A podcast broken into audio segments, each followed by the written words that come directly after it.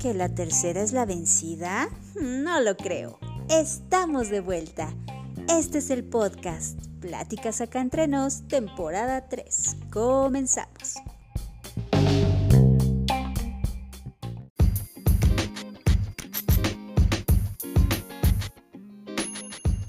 Mario, ya deja ese juego, por favor, te estás haciendo daño.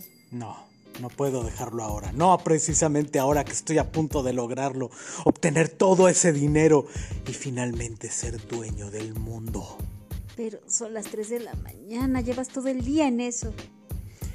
La meta está muy cerca, no importa cuánto más tiempo me lleve, no cejaré en mi intento, lo lograré. Esta vez lo lograré. Pero, ¿estás eh, consciente de que es un Monopoly y todo el dinero que hay ahí es falso? No vas a ser el dueño del mundo, por favor.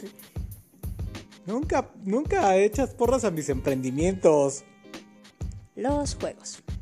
Sobre todo los juegos infantiles. Nunca habían estado tan de moda como ahora gracias a El juego del calamar. Una novedosa serie de origen sudcoreano que tomó a Netflix y al mundo por sorpresa.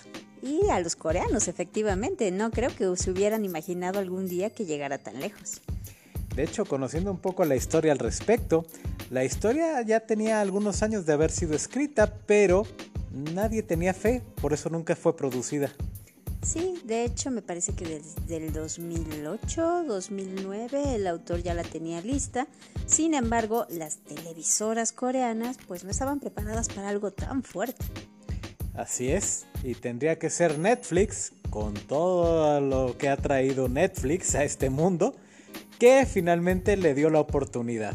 Sí, total libertad creativa y la verdad creo que ha valido la pena. Está cautivando al mundo. Así es. Pero, acá entre nos, ¿sabías que no es tan original como podría parecer?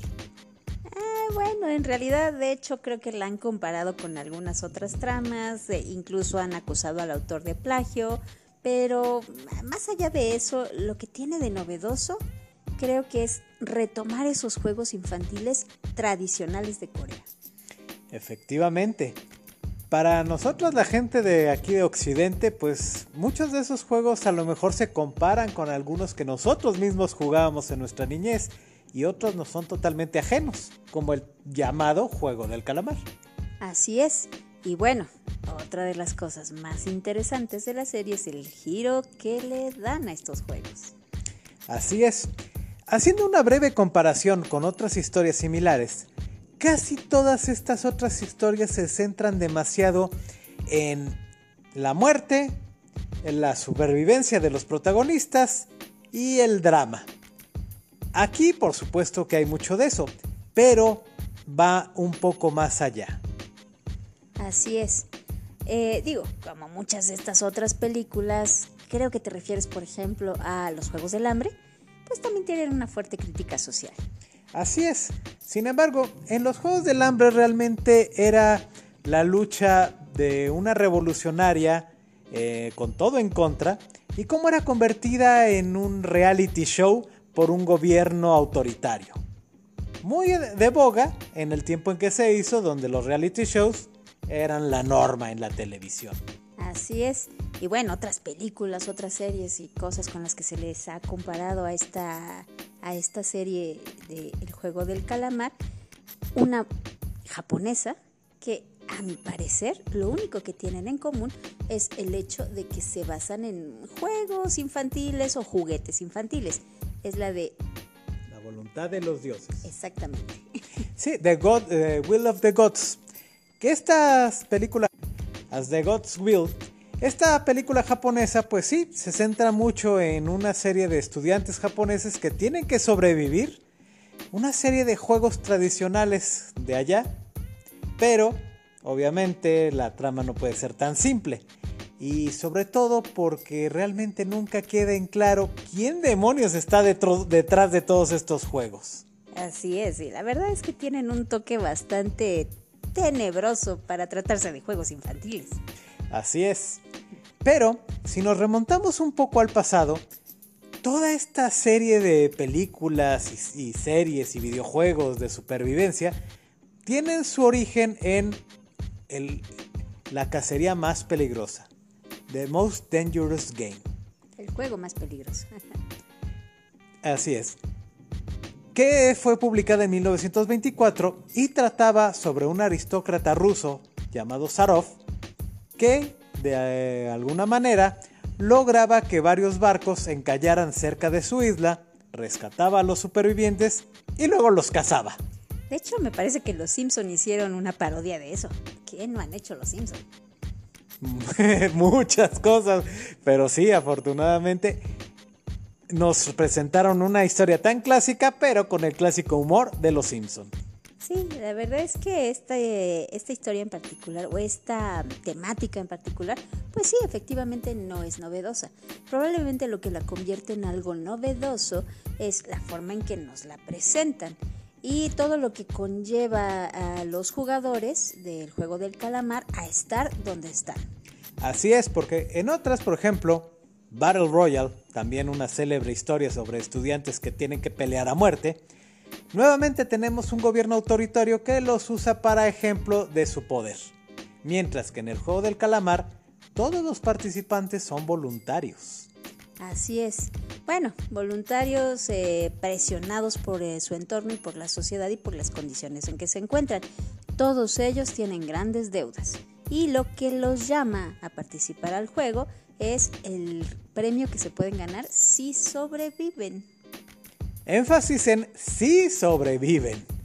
Pero sí, a diferencia de, de otras series, como ya las hemos mencionado, u otras películas, aquí también está muy, eh, muy remarcado una parte de la cuestión cultural de Corea del Sur.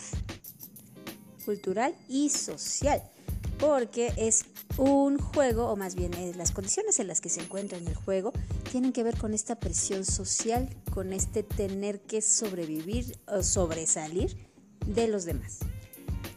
Los coreanos, básicamente desde que nacen, están sometidos a una serie de pruebas y de retos donde tienen que ser los mejores, sobresalir adelante del resto de sus compañeros, básicamente el juego del calamar, pero durante toda su vida. Sí, de hecho hay una chica coreana, no recuerdo su nombre, que estaba haciendo un análisis acerca de esta serie en particular y mencionaba que una de las características que se llega a mencionar vagamente en, eh, la serie es eh, una tradición que tenían ellos en los juegos, en los juegos infantiles propiamente, donde a los más débiles se les apoyaba y se les daba la oportunidad cosa que en la actualidad ya no sucede en Corea. Así es, lo, que, lo cual demuestra mucho el cambio que ha sufrido la sociedad y el énfasis que se pone en esta imagen del ganador, del victorioso. Igual, también hay un análisis muy interesante de cierto escritor peruano, donde él relata que otro punto de vista sobre la serie del calamar es compararla con una sociedad socialista. ¿Por qué? Porque todos los participantes tienen que vestir igual, tienen que comer lo mismo, tienen que tener exactamente las mismas oportunidades. Y por supuesto hay un gobierno que les deja elegir. Entre comillas. póngase comillas en elegir lo que, van a, lo que pueden hacer. Y con la promesa de que todos tienen las mismas oportunidades de salir adelante y ser victoriosos en este juego pero obviamente manipulados desde las más altas esferas. Sí, de hecho no solo los jugadores visten iguales, sino que también los eh, llamados VIP, que son la gente que está vigilando los juegos, eh, incluso se les quita la personalidad. Se visten iguales y la cara está cubierta. Lo cual nos demuestra que no solamente esta historia puede analizarse desde varias perspectivas, de que además es una interesante crítica no solo a la, sociedad coreana, sino a, muchas otras sociedades a lo largo del mundo. Pero también nos habla muchísimo de lo que somos como, como humanos. Y por cierto, hablando de los VIP y que la cara está cubierta, no confundir el triángulo, el círculo y el cuadrado con botones de los joysticks. Sorry, Sony. pero esta es una demanda que no puedes ganar. Esas figuras están asociadas justamente al juego del calamar coreano. Nuevamente reiterándolo, el autor tomó mucho de su historia personal, de su niñez, para reflejarlo en el juego del calamar. Y por eso también muchísima gente en Corea se ha visto reflejada, para bien y para mal. Aunque debo decirlo, según algunas críticas, no todos los coreanos aceptaron también esta serie hasta que empezó a tener éxito alrededor del mundo. Algunos la tacharon de aburrida, otros de pretenciosa, otros de muy violenta, pero el éxito internacionalmente habla por sí solo. Así es, es una buena serie, está recomendada, tiene sello de, calidad y garantía, así que pues si tienen chance, denle una oportunidad. Y bueno, hasta aquí nuestro episodio de hoy. Gracias por escucharnos, nos vemos a la próxima.